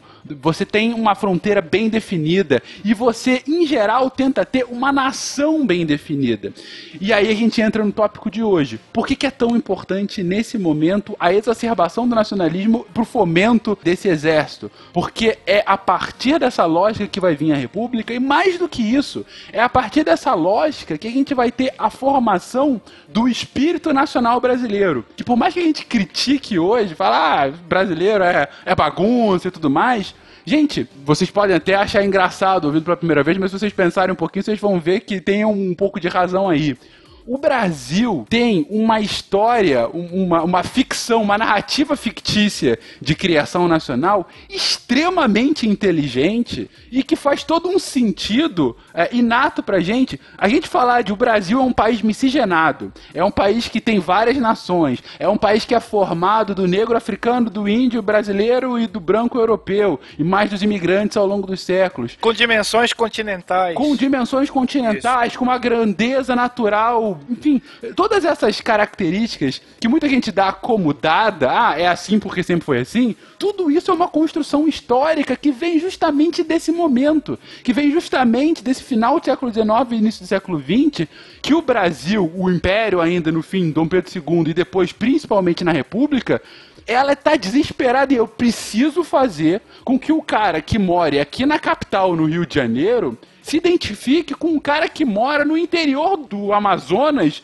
e que os dois se vejam como brasileiros. E na República não tem nem mais o imperador para que eles estejam debaixo da mesma asa. Então tem que ter alguma coisa que os dois se identifiquem. Ah, eles têm uma mesma criação. Você que está aí no Amazonas, e você aqui no Rio, e você no Rio Grande do Sul, e você no Nordeste, são todos filhos dessa terra. São todos têm o mesmo sangue. Esse sangue que é miscigenado. Gente, isso é tão poderoso. Você falar que o sangue é miscigenado porque isso imediatamente impede o separatismo. Você está falando, olha, é tudo do mesmo saco, é farinha do mesmo saco. Não importa onde você esteja, são todos brasileiros e todos têm a mesma formação, que vai se consolidando ao longo do século XX com outros, desde o futebol, que tem uma coisa muito grande de coesão nacional, até, é, parece brincadeira, mas até falar mal de político político é tudo ladrão. Esse desdém pelo corpo político, que também não é só brasileiro, é verdade, mas que é muito forte aqui dentro. Então, assim, é muito poderoso essa criação do mito nacional. A gente não pode deixar isso é, relegado num segundo plano, porque a gente não pode naturalizar isso, achar que é assim, a gente é miscigenado. Não, isso foi uma concepção do século XIX, gente. E isso tem tudo a ver com o exército nesse determinado momento. Parei de falar aqui, desculpa, gente. Nas forças especiais ensinamos a sobreviverem, não a cumprir deveres. Não mesmo, eu já percebi isso. Quer uma guerra que não pode vencer? Está me dizendo que 200 homens contra aquele cara não nos dá alguma chance? Se mandar, não pode esquecer de uma coisa. O quê? Muitos sacos para os corpos. Vindo nessa esteira, nós temos a criação dos heróis nacionais também. Sim, claro. Na qual a imagem do Tiradentes, que até então Exatamente. era um criminoso, um lesa-pátria, justamente vai ser configurado nessa época, já que a República precisava atingir os corações das pessoas. E aí nós vamos ter a criação dos heróis e das heroínas nacionais. Tem um livro muito interessante que todo mundo deveria ler, um livro bem antigo já, de um historiador brasileiro chamado O Mito do Herói Nacional. É um livro bem fininho, saiu publicado no começo dos anos 90, aonde ele aborda justamente a criação do Tiradentes, da Anitta Garibaldi, do Pedro I, dos grandes militares que vão fazer parte da campanha do Paraguai. Com certeza. Bom, e o exército depois tem então esse papel fundamental para a República, para a formação da, da democracia brasileira, né? Vai ter um papel novamente importante lá durante a era Vargas e um papel que a gente não pode descartar, né? Que é durante a Segunda Guerra Mundial, em que é a primeira vez que o exército brasileiro sai do seu próprio continente para um combate internacional, não é isso? Aí a gente lembra, né? Por mais terras que eu percorra, não permita Deus que eu morra, sem que volte para lá. Até onde eu sei, a gente foi para a Primeira Guerra, mas não chegou a tempo, né? A guerra acabou é... antes. É, exatamente. Por isso que eu não tô nem considerando tanto. Mas a gente enviou um contingente, era pequeno, mas a gente enviou um contingente sim. Basicamente é um contingente de médicos E que, oficiais para estudo de campo, né, também? Isso. que atraca na África antes de prosseguir e que alguns sofrem com a gripe espanhola É, depois. pois é. Que irônico. Bom, mas na Segunda Guerra a gente tem de fato a de batalha, a gente tem um papel, né? eh, Ainda que menor, um papel importante né, durante a guerra, não? Ah, sim, a gente teve uma importância principalmente na frente da Itália, no, tanto com o contingente de terra quanto da Força Aérea, que foi formada nessa época. No- na Primeira Guerra Mundial, apesar do invento do, do avião Cedo Santos Dumont, pa- hashtag a controvérsias, né? Porque, né? Mas assim. Só a que gente- não. É, só que sim, só que não. A gente já discutiu isso quando a gente falou lá no cast de aviões. Exatamente. Que de aviões aqui a gente falou bastante disso, É, que tipo lá. assim, quando- nenhuma tecnologia é é inventada isoladamente. Todo mundo tá Exato, pesquisando a claro. mesma coisa em, em diversos lugares e nem tudo tem um inventor só. Mas voltando, Thomas Edison que diga, né? É verdade. cara, vai lá, eu- caso Edson a gente vai ter que voltar mais pra frente também. Teremos um bocado assim. A entrada do Brasil na Segunda Guerra já foi, digamos assim, um pouco complicada, porque o Vargas ele era em cima do muro. Ele colocou o Brasil numa posição neutra, mesmo sendo, digamos assim, um simpatizante dos regimes fascistas, porque ele queria absorver vantagens tanto do eixo quanto dos aliados. Então, pra ele, ele ficar em cima do muro era vantagem. Só que ele começou a levar cutucões dos Estados Unidos, que era pra ele assumir uma posição de comprometimento contra o eixo e se unir aos aliados. E se ele não se unisse, os Estados Unidos tinham planos efetivos para invadir o Nordeste. Por outro lado, o próprio Hitler estava pressionando o Vargas para entrar na guerra do lado dele. E ele ficou naquela, que nem uma barata tonta correndo por cada um para um lado. Aí o que, que o Vargas, que queria uma vantagem, fez? Ele propôs que queria uma, uma siderúrgica. O Hitler estava se ferrando, não tinha da onde tirar combustível, porque a Alemanha não tem posto de petróleo, não tinha como dispor de dinheiro para montar uma siderúrgica aqui no Brasil, mandou ele catar coquinho.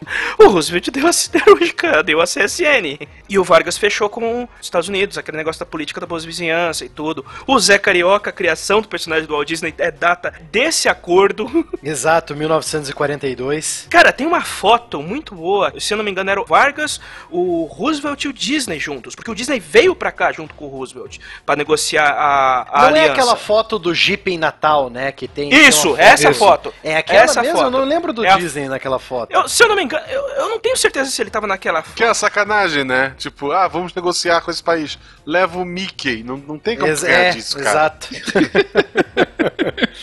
Tá, tudo bem, eu não lembro se ele tava na foto, mas nessa ocasião o Disney veio pra cá também. entendeu? Uhum, Tanto que uhum. das conversas que teve com o governo, que ele veio também pra aproveitar, pra estudar o país, os costumes do Rio de Janeiro e tudo, e dessas conversas que saiu o Carioca. Foi aí que ele se inspirou pra fazer aquele desenho de nove minutos, que é o Aquarela do Brasil, que é o primeiro desenho que aparece o Zé Carioca com o Donald, né? Foi, foi nesse desenho aí. Exatamente. Aí tem o Zé Carioca ensinando lá pro Donald é, dançar samba e tomar cachaça e tudo de bom. Tem né? esse. Tem. Então, o que que aconteceu? O Vargas fechou com os Estados Unidos, a Alemanha ficou puta, começou a fazer uma campanha de minar a distribuição de suprimentos para Inglaterra. E o que que eles fizeram? Os submarinos começaram a torpedear barcos daqui. Foi quando eles começaram a afundar os nossos barcos na costa brasileira que o povo começou a pressionar o Vargas para entrar na guerra. E o Vargas não queria, mas como tava muito que na na cara, se ele não fizesse alguma coisa, em 42 ele declarou guerra. Mas foi só em 44 que nós fomos mandar os nossos primeiros efetivos. Tanto o efetivo terrestre quanto a Força Expedicionária Brasileira, que foi a nossa frente da Força Aérea que foi criada nessa Cara, época. i- isso mostra o quanto o Hitler era um cara maligno. Ele não entendeu a força que o Mickey tem. até, até a Coreia do Norte respeita o Mickey. É um ponto. Então, só não desmerecendo que nós chegamos atrasados na guerra, na verdade, o Brasil enviou mais de 25 mil soldados para a Itália, mas chegaram em boa hora para o 5 Exército Americano do general Mark Clark. Porque um pouco antes do Brasil chegar, as tropas brasileiras chegarem, o Mark Clark, ele teve que enviar soldados dele, da frente italiana, para lutar na frente francesa, que era o dia D. Então o McClark ele, ele parou. A, a ideia era avançar, pegar a Itália inteira e atacar a Alemanha pelo sul. Mas agora ele não pode, ele não tem soldados. Aí chega o quê? Ele tava desfalcado. Aí chega o quê? 25 mil soldados pronto pra batalha. Só pra pegar as armas e avançar. Pronto. Era o que ele precisava. Então, o Brasil, apesar de ter sido num fronte de terceiro grau, né? Que era o fronte italiano, foi uma ótima hora. Uma boa adição. É, foi uma boa adição na hora certa que o quinto exército americano precisava daqueles 25 mil soldados pra fazer pressão nos italianos fascistas que ainda lutavam com Hitler e nas tropas alemãs que estavam ali, né? Obrigou o Hitler a mandar tropas para a Itália. Sabe o que era interessante também? Essa frente eh, terrestre, os 25 mil soldados, eles eram excepcionalmente muito bem treinados no que diz respeito ao manuseamento de armas, porque o nosso armamento era tão, digamos assim, antiquado, que eles estavam tão acostumados a trabalhar com armas mais antigas e sucateadas, que eles saíam muito bem com qualquer coisa que eles davam na nas mãos deles. É, é o cara que aprende a dirigir com Fusca e depois pega um carro automático. Exatamente. Cara, mesma coisa se deu com a Força Expedicionária Brasileira. Os nossos pilotos voavam sem instrumentos. Eles voavam no olho, né? Isso, eles voavam no olho. Principalmente os pilotos que trabalhavam para agência de correios, com, com transportes. Eles não eram acostumados a voar por instrumentos. Então, como eles eram muito mais habituados a, a confiar nos olhos do que no equipamento, eles eram muito bons pilotos e não dependiam exclusivamente dos instrumentos. Então, eles se viravam muito bem no ar. A foto que o Ronaldo comentou, onde tem o Roosevelt e o, O Vargas. Vargas. sorrindo e tudo mais, é a capa de um livro excelente chamado de O Imperialismo Sedutor. A americanização do Brasil na época da Segunda Guerra Mundial, de um historiador brasileiro chamado Antônio Pedro Tota. É muito legal e ele destrincha de que forma que essa relação Brasil-Estados Unidos, política da boa vizinhança, Zé Carioca, Disney, artistas de Hollywood, Carmen Miranda saindo do Também. Brasil fazendo a fama em Hollywood acontece. É muito legal de ler. Recomendo para quem tem interesse. Segundo, nós tivemos uma situação muito parecida em relação aos combatentes, aos expedicionários, com o que aconteceu. Eu faço esse, essa analogia, por mais anacrônica que ela possa parecer, com a Guerra do Paraguai. O exército brasileiro não tinha treinamento algum quando foi para lá.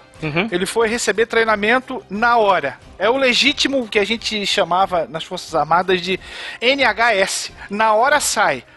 Então é o, é o se vira aí, é o se vira aí. Tanto é que quando os navios com, com os corpos expedicionários brasileiros chegam na Itália, o fardamento que se utilizava aqui era um fardamento muito similar ao fardamento inimigo. Tanto que eles são vaiados quando chegam.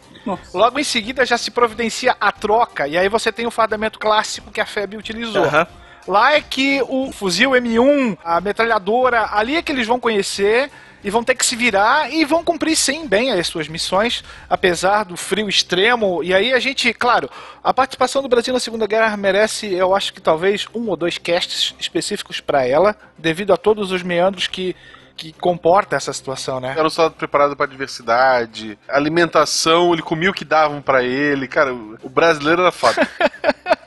Por isso que o- um, um dos mascotes que a Força Expedicionária usava no- nos aviões é um avestruz, porque os soldados brasileiros comiam de tudo. Tudo que eles davam, eles comiam. Diz a lenda que quando eles chegaram, de sacanagem, deram comida lá estragada, ou qualquer porcaria pros brasileiros. E os caras não só comeram, como pediram mais. Aí, pô, ficou o negócio do avestruz. É. Eu fiz algumas entrevistas com expedicionários aqui da nossa região e todos eles foram unânimes em dizer que a comida era muito boa, comparada com o que, é que eles tinham aqui nas tropas. A comida estragada do exército americano era melhor do que a padrão brasileira.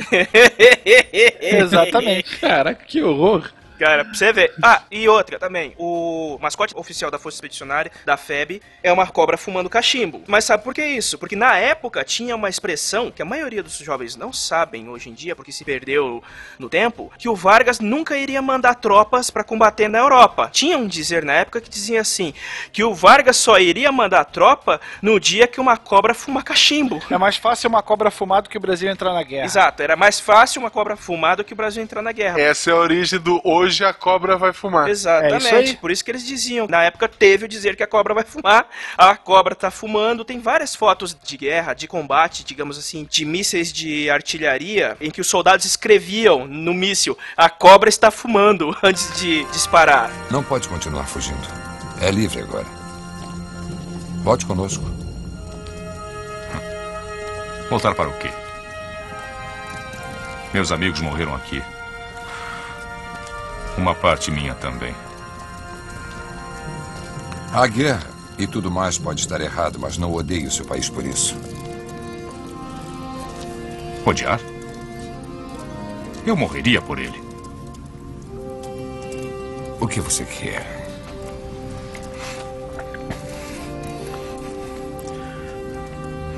Eu quero. O que eles querem. E o que todos os outros que vieram aqui e deram sua vida, deram tudo o que tinham, querem. Que o nosso país nos ame. Assim como nós amamos ele. É isso que eu quero. Durante a campanha no Teatro de Operações italiano, o próprio Exército Brasileiro vai fabricar, vai editar um pequeno jornal, um pequeno folhetim que tinha esse nome, A Cobra Fumou. Exato. E aí você tinha notícias a respeito da, da situação. Enquanto que os nossos 42 pilotos que foram remetidos para no primeiro grupo de, avi- de aviação de caça, além do avestruz com o escudo com Cruzeiro do Sul Uhum. e, e um revólver, vai ter o ditado senta a pua. Seria senta o pau, Isso. desce o porrete, desce o braço. Vale ressaltar também que depois do período da Segunda Guerra, o Exército Brasileiro vai participar de uma série de operações de paz sob a égide da ONU, em especial a primeira delas, o Batalhão Suez, que vai atuar, claro, na região do Canal de Suez, de 57 a 67, fazendo parte da chamada Força de Emergência das Nações Unidas. É, essa questão do Suez, gente, é muito importante porque é a primeira vez que a ONU, já formada como Organização das Nações Unidas, já tem mais ou menos 10 anos quando isso acontece. Na verdade, acontece um pouquinho antes, é, o Brasil vai para lá um pouco depois, mas a questão de Suez ela é a primeira prova de fogo das Nações Unidas. É a primeira vez em que a ONU ela é chamada a agir para conter um conflito para que ele não escale.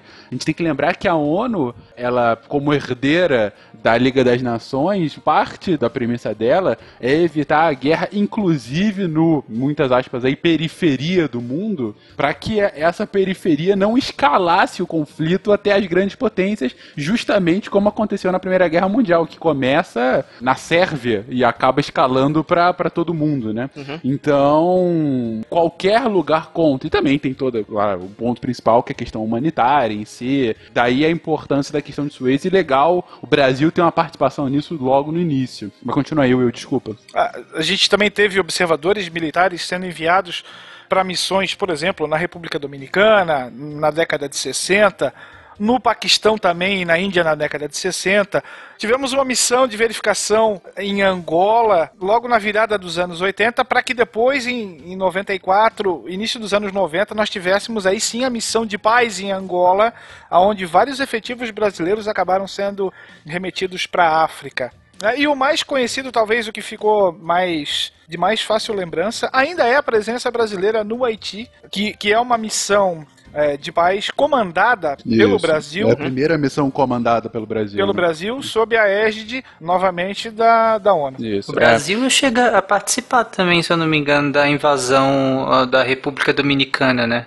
Pelo, pelos Estados Unidos em 65. O Brasil envia um observador militar como representante do secretário-geral da ONU e ele permanece lá de maio de 65 a outubro de 66. Uma definição só, gente, pra vocês entenderem o que é um observador militar. O observador militar é um cara que vai lá neutro, assim, e em geral ele tem essa proteção das Nações Unidas para não ser atacado por nenhum dos lados beligerantes, e ele tem como missão justamente observar como está acontecendo o conflito, ou o pré-conflito, ou o pós-conflito, e ele faz relatórios diários, semanais, para as Nações Unidas. Ele é uma pessoa em loco reportando o que está acontecendo, para que os formuladores de políticas e os diplomatas nas Nações Unidas possam ter uma maior eh, dimensão da real gravidade daquela situação. Aí no caso ele tem trânsito liberado, assim, entre os dois lados, por assim Em dizer. teoria, sim. Nem sempre é respeitado, mas em teoria ele deveria ter. E quando é negado de alguma forma, é um grande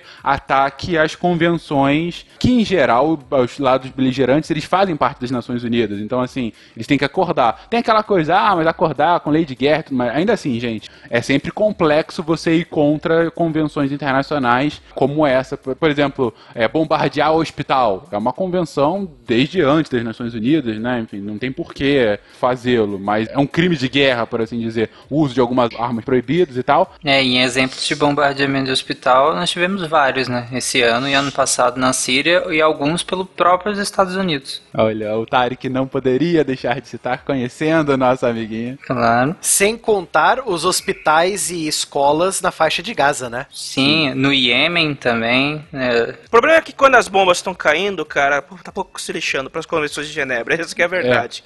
Mas voltando aqui ao exército, ah, um que a gente também não pode deixar de citar, ainda antes do, do Haiti, o Haiti eu já volto pra ele, mas um que foi muito importante às tropas brasileiras, teve o de Angola, O que Timor, o Will né? citou, exatamente, Timor-Leste, Timor-Leste. O Brasil tem um papel muito importante durante o conflito entre a Indonésia e o Timor-Leste, porque a Indonésia, ela fez um grande massacre no início dos anos 90 contra os timorenses e isso foi talvez o grande estopim para a revolução, para a independência do país. E dado que o Timor é um país lusófono, assim como Angola, né?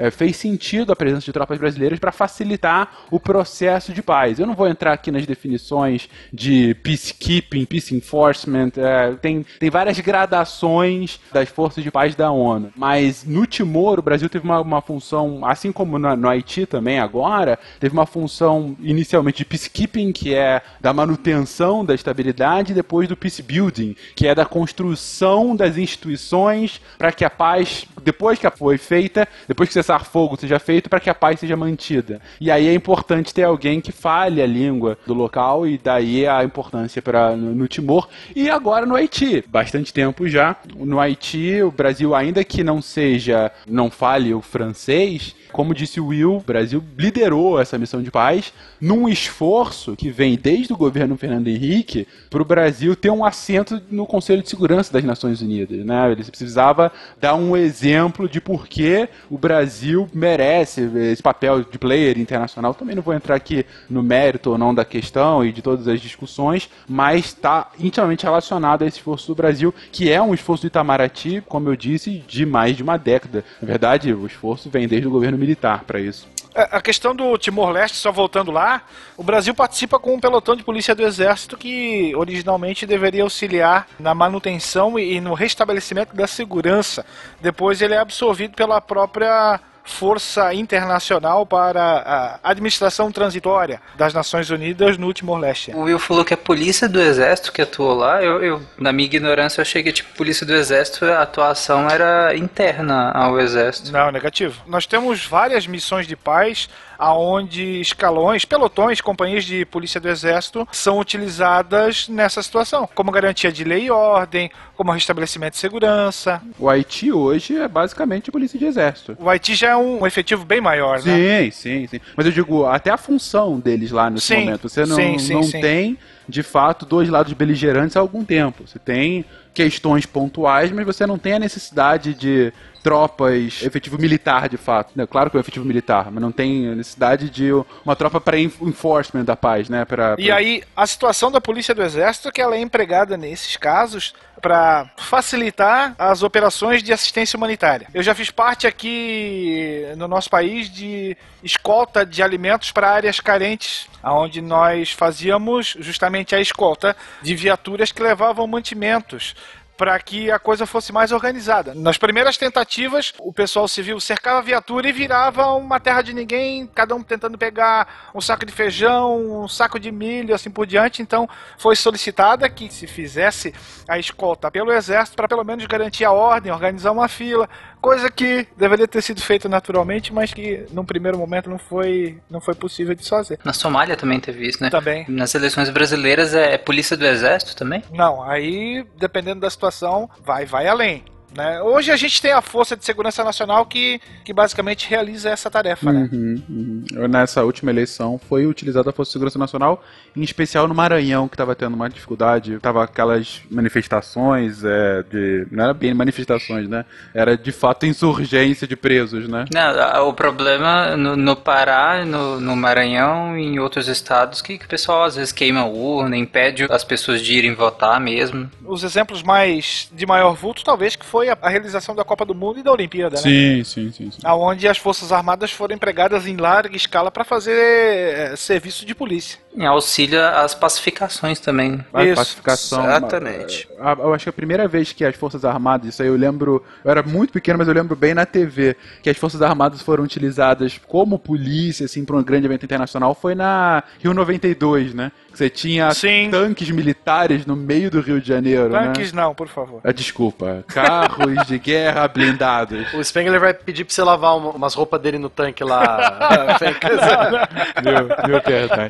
Que sacanagem. A Fábio voltou aos noticiários mais recentes por conta do programa de modernização da aviação de caça brasileira, Sim, onde sim. teve uma grande barganha, uma grande licitação para se verificar qual aeronave de caça que seria utilizada pelo Brasil nos próximos anos. Né? Tinha franceses, suecos e americanos, né? No par. Até russos Até russos. apareceram nessa Verdade. nesse bolodório. E acabou vencendo a empresa, uma empresa sueca, sabe, que fabrica o Gripen, que já é um caça conhecido na Europa e que nos próximos anos provavelmente vai fazer parte da, da nossa Força Aérea. É um caça, por sinal, usado por Suécia, os países escandinavos e a Alemanha, se não me engano, usa o Griffin também. É, usado, usado, não, porque ele ainda está em fase de desenvolvimento. Mas, no fim das contas, o processo de ter fechado com a Suécia é o melhor para o Brasil pelo seguinte: como o Gripen ainda está sendo desenvolvido, a gente vai poder trocar tecnologia. Se a gente tivesse Uhum. fechado com os Estados Unidos, a gente não ia com o, o F-16, o F-18, ou se a gente tivesse fechado com a, com a Já França. desatualizados. Pois é, o F-18, para. Se bem que o F-35 é um belo num pato, né? um pato de bilhões que estão se perdendo dinheiro. Mas assim, o Gripen, a longo prazo, é a melhor escolha para a Força Aérea porque o Brasil e a Suécia vão desenvolver o avião juntos. Nós vamos aprender muito com o desenvolvimento de hardware e software do caça. Ô Will, quando foi que a FAB passou a permitir pilotos femininos? Não tem muito tempo, tem? Na minha época de Forças Armadas não existia. Mas tem hoje. Eu lembro de ver que em 2006 foi a primeira turma de mulheres formadas pela FAB. Exatamente. Foi a primeira turma formada em 2006. Nós temos também já pilotos operacionais na aviação de caça. No caso é a primeira-tenente aviadora Carla Alexandre Borges, que é do, pelo menos a notícia de 2012. Pode ser que tenha se atualizado a posição até então. Que era do quadro de oficiais do primeiro esquadrão do 16º de grupo de aviação. Então ela é, é a primeira, a- o piloto operacional feminina do Brasil. Piloto de caça. Muito bom, muito bom. Inclusive tem uma base aérea aí perto de você, né, né ô, Tarek? Praticamente do lado da minha casa. Uma das maiores. Os maiores bases do Brasil. Sério? Qualquer problema vão, vão partir daqui. Ou, ou seja, problema. você é um dos primeiros alvos em caso de guerra também, né? Pois é. Tarek vai no trem de pouso do F5. Primeiros alvos nem tanto, porque Brasília é estrategicamente posicionada, né? Então é meio que tipo no meio do país, então. É que a gente viu lá no cast anterior, o Duré dizia que o uso correto da Força Aérea é um ataque preventivo justamente nas capacidades aéreas do adversário. Ou seja, se a gente for atacado pelo ar, os primeiros alvos vão ser as, as bases aéreas brasileiras. Pô, mas aí depende de onde partiria, porque pensa, tem que atravessar chão, viu, pra chegar. Tarek, Tarek. Aliens. ah, tá, desculpa. Nesse caso eu tô lascado. Eu, eu não digo que são aliens, mas são aliens. O, o pior, todo ataque pra chegar em Brasília tem que passar em São Paulo, né? Não tem ataque fazer direto, escala, ele tem que fazer o... Não, mas peraí. Quando você fala assim, ah, da onde que vai partir? Ah, é muito longe, que não sei o quê. Se tem uma coisa que a Guerra das Falklands ensinou pra turma é que longe não existe, cara. É, esse é um ponto. Esse é um ponto. Não existe, mano. Eh, Não quero te assustar, Tarek, mas são aliens. Bom, indo pro, pro final do cast, a gente viu aqui um grande parte de história do Brasil e história das Forças Armadas e como isso está intimamente relacionado.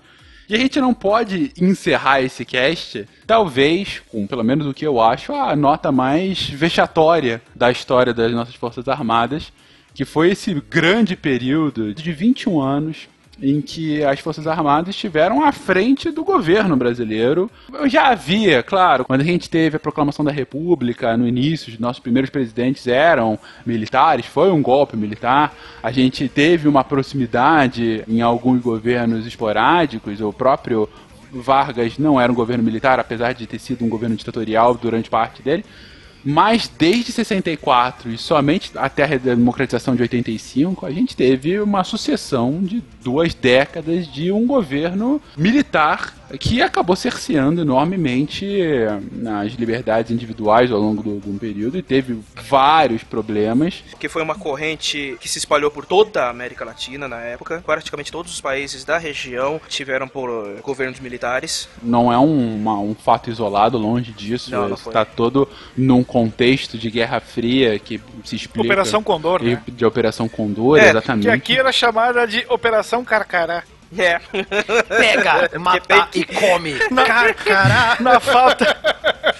na falta do Condor vai o Carcará, né? Então, a gente vai entrar muito mais sobre todo o período da ditadura brasileira em castes específicos. É um período grande, é um período complexo, é um período denso e muita coisa a gente aprender. Mas a gente não poderia deixar de citar esse ponto e encerrar com esse ponto, dado que na semana passada da data de lançamento desse cast, a gente teve uma atitude que, pessoalmente, aí eu não falo pelo nome do SciCast, caso vocês concordem, por favor, assim, falem, mas é, mas, enfim, uma atitude vexatória de um bando pequeno indo para o Congresso Nacional e numa atitude de manifestação democrática pedir pelo fim da democracia. É. Isso é de um, um contrassenso tão absurdo que, como o Guaxa falou agora, é nessa hora que de fato a gente tem que estudar a história para que a gente Exato. evite repetir os erros abomináveis que a gente teve num passado, infelizmente, não tão recente assim.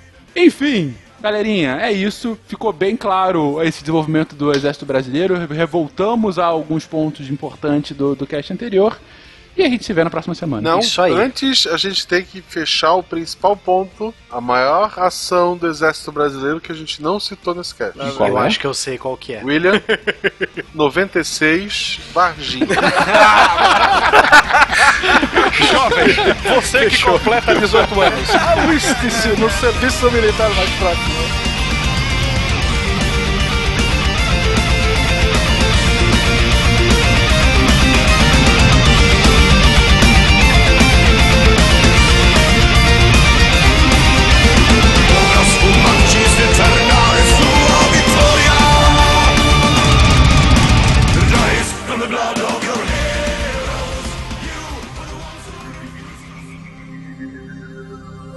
Se a ciência não for divertida, tem alguma coisa errada. Tem que ser divertida. A coisa mais divertida que tem é a ciência.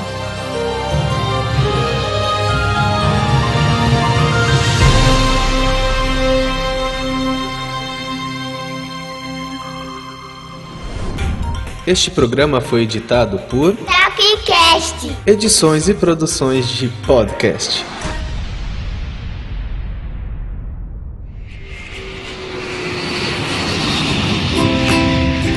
Cansou de procurar passagens mais baratas de madrugada? Calma, chegamos para acabar com essa história. Somos a Max Milhas.